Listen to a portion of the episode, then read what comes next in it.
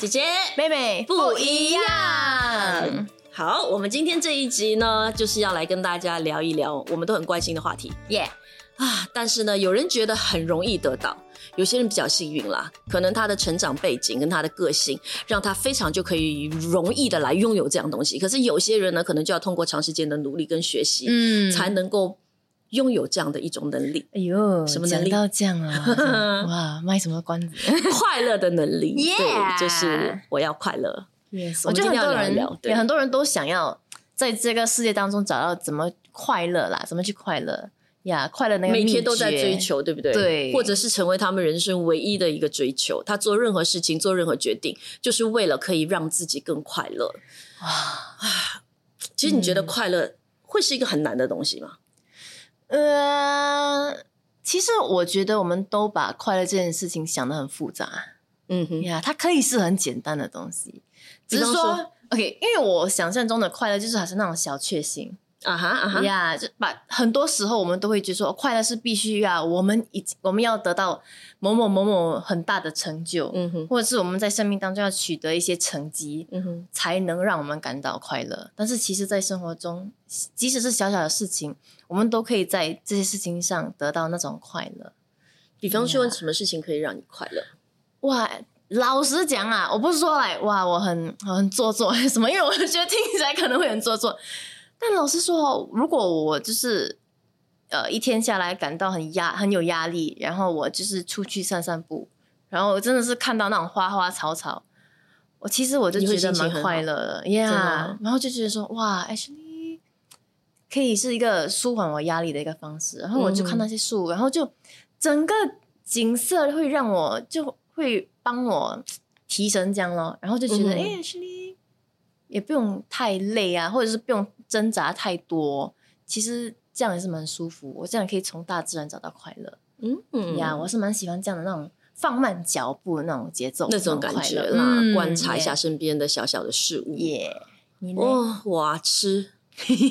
真的，我其实以前没有这么觉得，嗯，就是近几年我真的发现食物可以给我带来非常多的快乐，呃，而且我发现它也会成为我的一种减压的方式，嗯，就是我如果可能一整天工作，或者是工作了一个星期，然后到周末的时候，或者是呃 Friday night，就是那种，然后我就会想要去可能呃打包自己很爱的食物。然后我就慢慢的追一部自己很喜欢的剧啊，或者节目啊，或电影啊，然后就一边慢慢的享受我的美食，也享受我的电影，这样子，我就会觉得很舒服，我会很享受。你会甚至有朋友约我出去，我都不要，就就不愿意，我会很享受这样子的一段时光。哎，OK，你会特别就是喜欢吃哪一种食物吗？我的问题就是喜欢吃太多，喜欢吃的真的太多。我其实出。基本上我自己我生的东西不怎么吃，OK。但是我对于其他的可能我真的是跟着心情走。我今天想要吃咖喱，我明天想要吃西餐，然后我今天就是一定要吃中餐这样子。我就是其实爱吃的食物很多，我就是真的跟着感觉走。所以当我在自己有那种对一种食物很有渴望的时候，我又能够得到它的时候，我就觉得很幸福。嗯，但是这样的幸福跟快乐是要付出代价的。所以最近在学着慢慢的收敛，对，好啊好啊，哇，吃了，嗯，还有什么东西可以让你快乐？嗯，其实我跟朋友出去，我是觉得蛮快乐的。你喜欢跟朋友一起？Yeah，然后就是坐一起聊天啊，吃吃喝喝，对，或者是即使两个人坐在一起，然后。安静，我是觉得蛮 OK 的，嗯嗯，就是舒服而安静，嗯嗯嗯。呀，我觉得跟他们在一起也是蛮快乐的，就是 quality time 吧，Yes，quality time，Yes，对你跟他，呃，不管是异性、同性，一个朋友还是几个朋友，然后如果你们可以彼此在一起，享很享受那一段时光，对，你们一起做的一件事情，我觉得就是一件很幸福的事情，很快乐了。对对对对对。好，其实我们今天其实也是想要跟大家聊的一些东西，是我们。观察了，因为每一个人对快乐的要求都不一样。嗯，可能像我吃一餐好的，我就会很快乐。可是对某些人来讲，这个并不能够带给他快乐。他也一定可能要呃买一个名牌包包，或者说是当他自己在工作上取得一定的好成绩的时候，他才会真正的觉得快乐。嗯嗯，对我来说，每一个人的对快乐的标准不一样，但是呢，有一些事情，我觉得是大家可以去练习多做，因为这些事情可以增加你的快乐指数。嗯，就比方说，我觉得一个人，如果你可以学会常常的去赞美，嗯，赞美你周围的人事物，我觉得你会是一个比较容易得到快乐的人。怎么这么讲呢？这其实也是我自己的一个经历吧。因为我从小到大的成长背景哦，是属于那种可能我们那一代，就我父母那一代，对于小孩子的那种教育，就是做对了不会夸奖，做错了就会罚的那种。嗯，我也是，就会骂，就会打，然后就会罚你。然后可是你做对了，他就会觉得呃应该的，或者他们可能会觉得，哎，做对了还要夸奖，好像很假、很做作、很矫情这样。他们也不会。所以因为这样的一个成长背景呢，就会让我也觉得养成的一种。观念，也就是说，好的事情其实不需要夸，就放在心里就好啦。可是错的事情就是一定要讲出来，就会是这样。就好像举例来讲，呃，谈恋爱交男朋友了，可能这个男朋友身上有九十九个优点。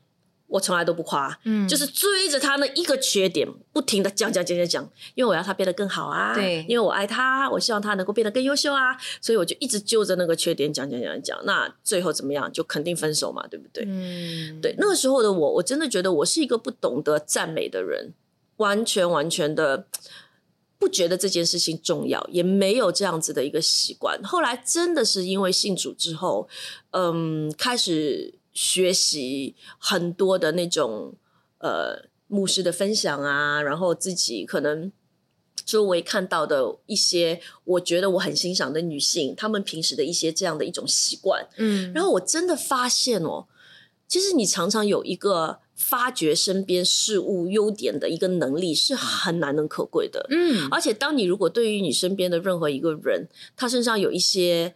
小小的东西，哪怕是很小很小的东西，不管是外形上面的，还是他的性格特质上面的，呃，你发现他有不一样的时候，当然你不是虚伪的哦，是你真的是觉得是好的，对，发自内心的。你只是很多人会放在心里不说出来，可是我希望你们可以选择把它说出来，然后你说出来让对方知道，然后给他一个赞美，其实真的会让人很快乐，哎，嗯，对他快乐了，你也快乐啊，你也会快乐。嗯，你刚刚说到就是你之前就是会对就是前男友还是什么，就是很容易批评他们，但是不懂得赞美。我觉得就是前提之下是你为了他们好，这样子对不对？其实我之前也是会有那种概念，就是说因为我在希望能够帮你进步，希望能够帮你成为更好的人的这个很好的一个方向底下才批评你。但是我发现到其实这样的一个方式不一定是最嗯。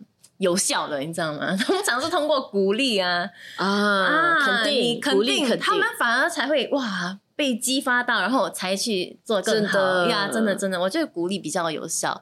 然后我在我想问说，你因为赞美不是你一个常常做的一件事情嘛？以前的时候，对，当你第一次。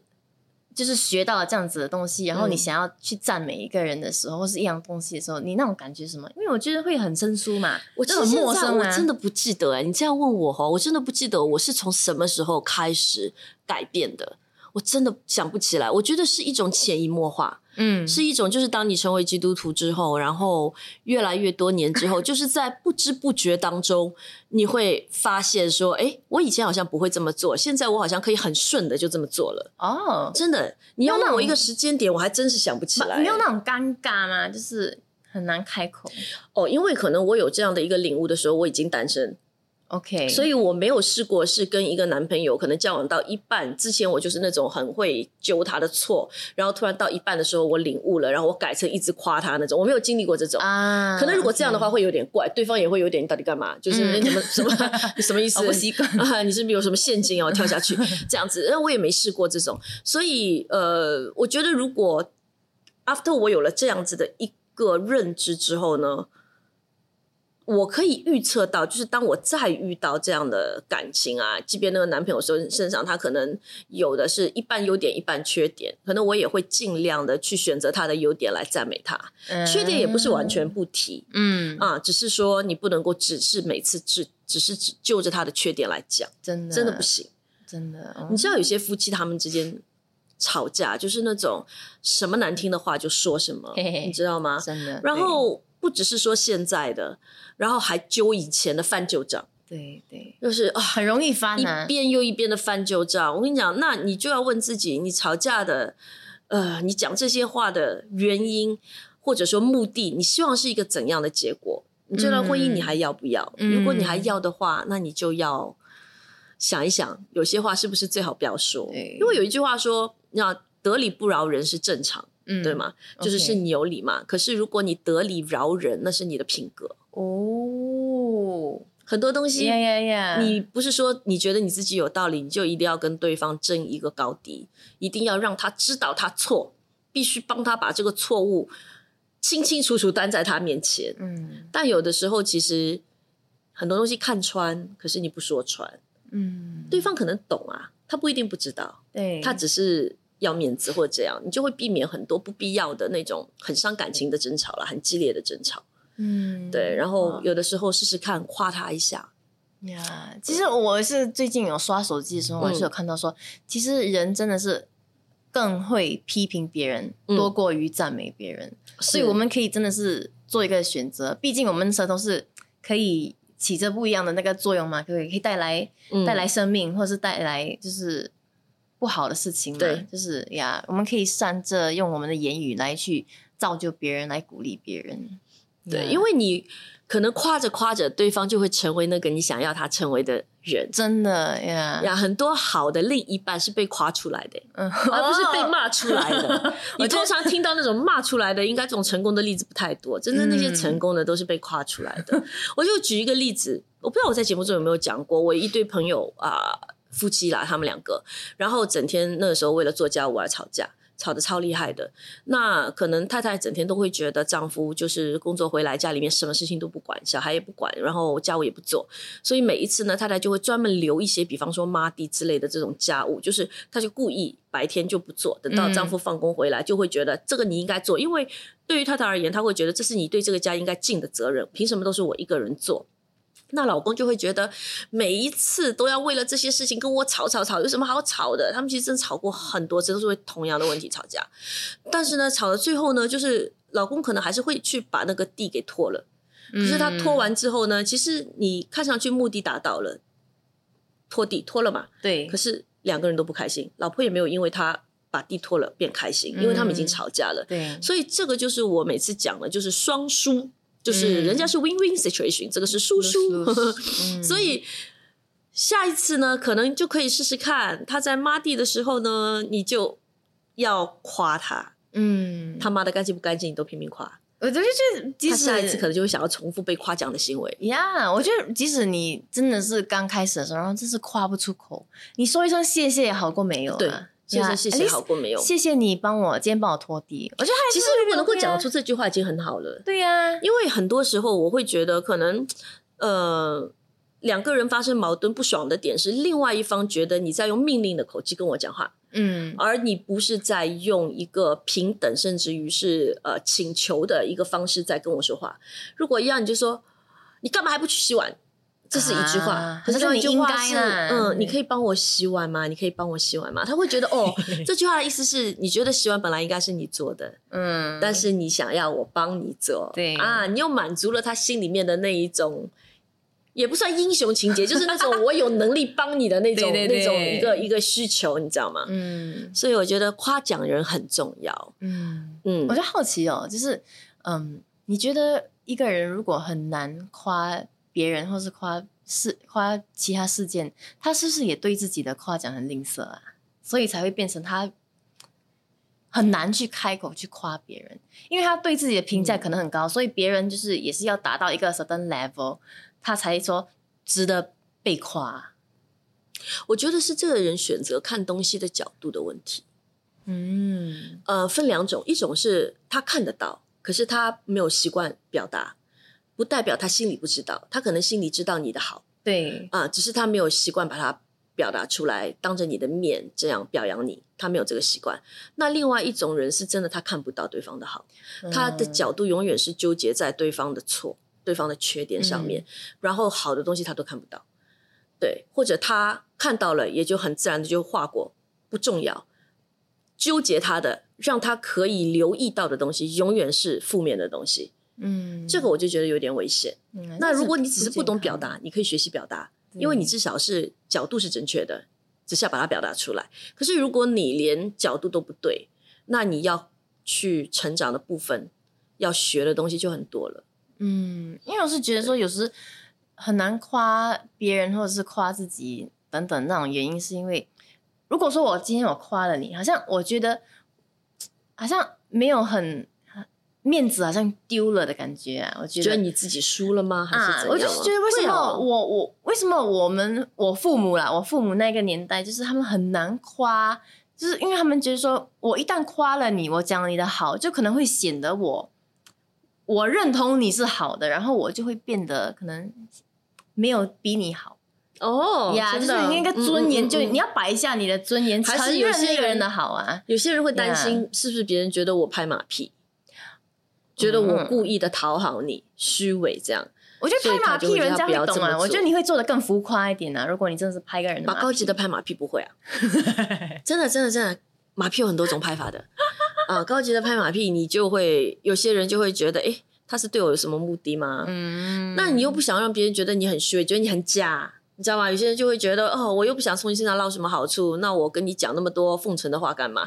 但其实夸奖又不是奉承，不一样嘛。其实完所有的东西是从心心出发，对对对，你的心里面你真的是觉得他这一点值得你夸赞，那你就就大方的夸他一下嘛。对啊，然后你会试试看，从小的开始做，试试看，可能你会享受到其中的快乐，也不一定。对，不要吝啬啊，夸奖不要吝啬，夸奖一下，练习一下，学习一下。对，好，那第二点呢？你觉得会是什么？可以增加你的快乐指数？嗯，另外一点就是，也是可以试着去接纳自己。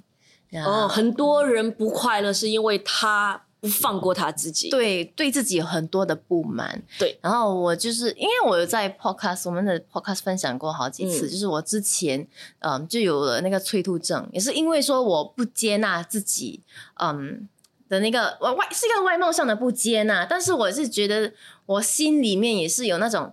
对自己的一些某某的要求啊，或者是想要达到某一个目标，就是希望说自己的体型能够像那种韩国女子团体一样的那种纤细啊等等的。但是我 OK，所以我就是进了很多不同的方法去达到了那个目标，节食也好，过度运动也好，然后当然是搞到一身痛啦，搞到一身病，然后就。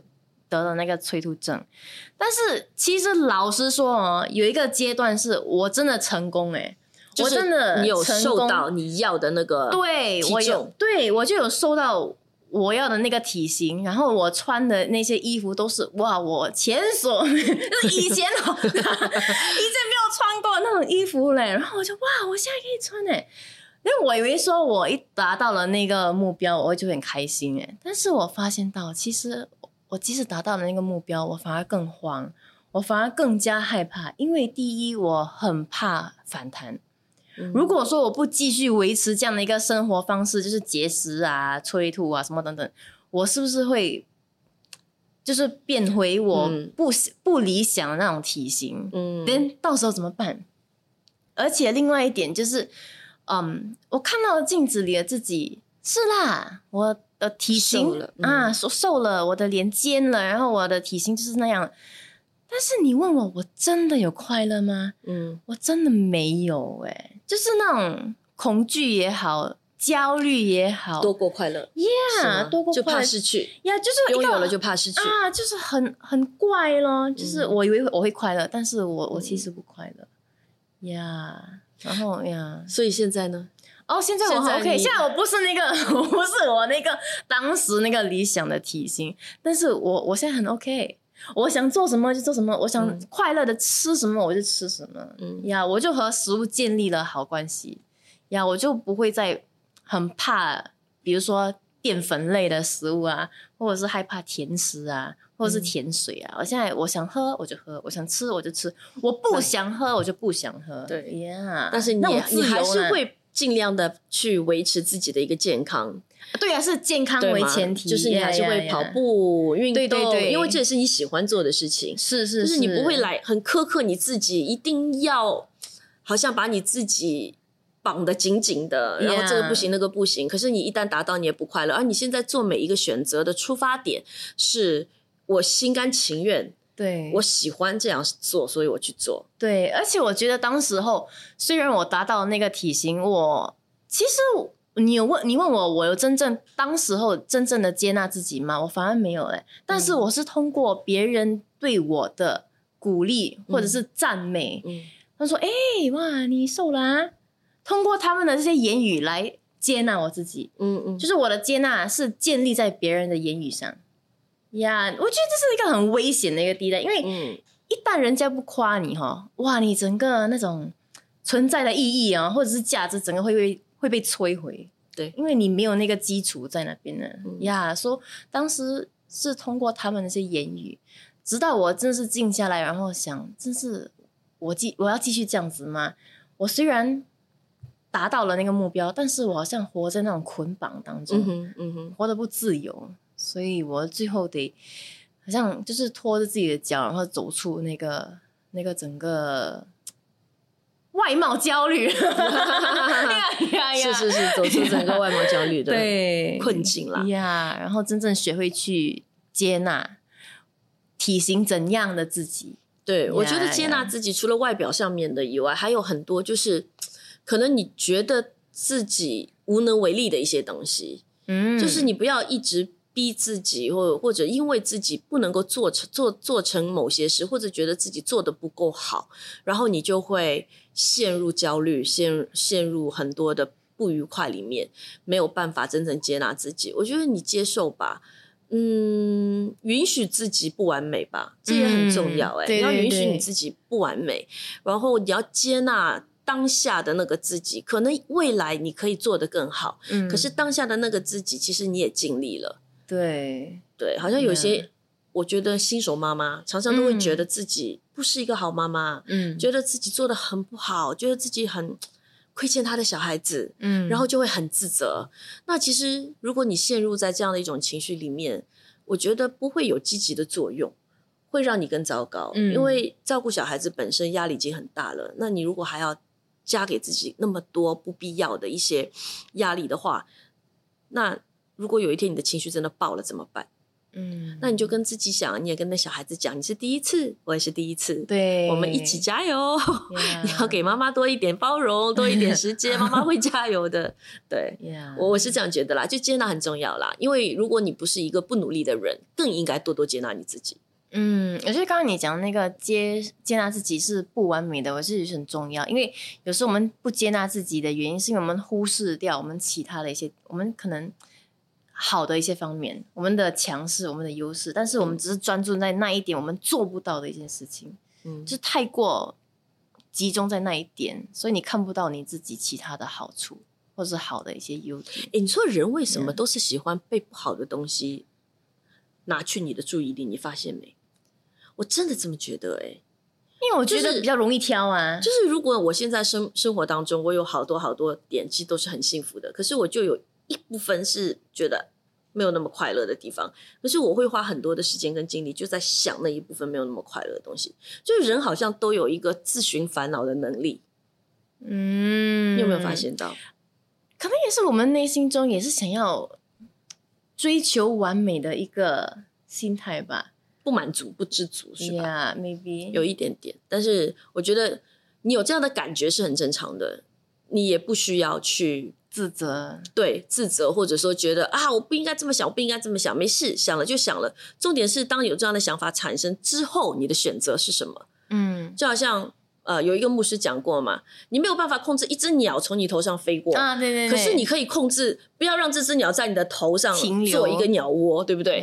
对，所以这个就是我们当有这些负面的想法、不正确的想法进入到我们的思绪里面的时候，我们。知道说，OK，我们有这样想法，OK，然后呢，我是要让这样的想法继续去发酵吗？还是我应该用一个正确的方法，用我的理智来代替这个想法，就是做一个别的选择？嗯，这个蛮重要的，蛮重要的。嗯，因为我是觉得说，我们人也是还蛮犯贱的。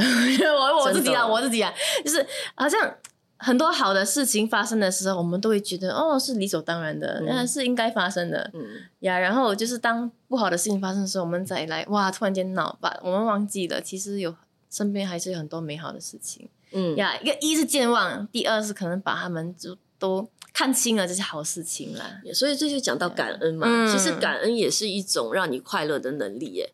所以很多的东西哦，是觉得怎么说呢？他就会觉得。呃，我不够快乐，我没有快乐。其实可能你不是因为你没有快乐，或者不够快乐，是因为你不懂得感恩。嗯，当你懂得感恩的时候，我觉得你的快乐指数会增加。真的，对我们刚才讲了嘛，就是把那个集中力转移转向，就是那些生命中的美好，数算恩典哦。嗯，我觉得有的时候不妨试试看啦。当可能你在跟对方交往。感情上，我们举例来讲，或者工作上面都可以。就是当下有这件事情让你非常的困惑，你不妨把它列下来。嗯，就是你值得感恩的点是什么，然后觉得可以再继续提升的，或者你对目前这个状况你是不满意的，那有些什么？你真的想的很细哦。当你列出这两个 list 之后，你比较一下，因为我们很少去做这件事情。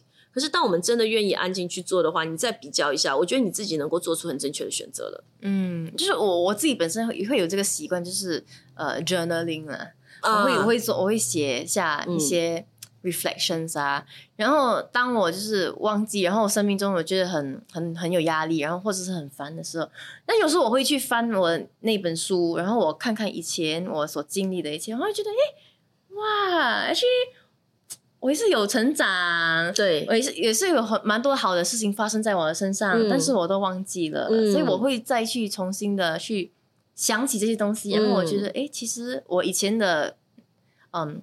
困难的事情都已经经历过了，然后都有克服。嗯，如果现在经历这件难的事情，我应该也会克服吧。就是也给你那种希望啊，就是感恩。而且人真的很健忘，我告诉你，啊，真的真的真的亲身的经历，因为我是有一些可能跟上帝之间的一些 moment，嗯，然后我经历到神很奇妙的东西，我就会记下来。其实当我隔一段时间再去看。我几乎不记得，我要看。我说哦，有吗？那个时候我还有没有？我至少是自己的自我还认识，就是我会解觉得说哦，原来那时候我都经历过这个，哎，嗯，我不记得了，嗯，我不记得。这是常常有人问我，你你要不要分享见证？嗯，我好像没有什么很轰轰烈烈见证可以分享。可是如果你这种小小小小小小，你都去习惯的把它。记下来，其实这叫数算恩典，对，是一个很好的习惯，它会增加你的快乐指数。嗯，对，因为我觉得感恩是一个纪律，是一种纪律，嗯，是你刻意应该要去做的一件事情，嗯，就不是说我有感觉了，I feel like to do it，嗯，哦，我不想要做，就是它是一个纪律吧，你是让自己养成这样的一种习惯，嗯，试试看。如果你没试过的话，呀，不要觉得我们在讲大道理，其实大道理也有它的道理，知道吗？就是试试看，嗯 呀。还有一个，我就会觉得大家常常会问说：“哎，你快乐吗？”就是很会问这种问题：“你快乐吗？”嗯，这种问题问法就感觉好像快乐是一个终点，对对。但其实可能不不是应该这样的问，是说：“哎，你觉得你还可以有能力让自己更快乐吗？”你有没有更加快乐的能力？我不用问你当下快不快乐，可能我观察我也大概懂，你一定有一些东西快乐，有一些东西不快乐。可是你可以思考的是，哎，那我还有没有能力可以让自己更快乐？精彩的内容，我们下周继续。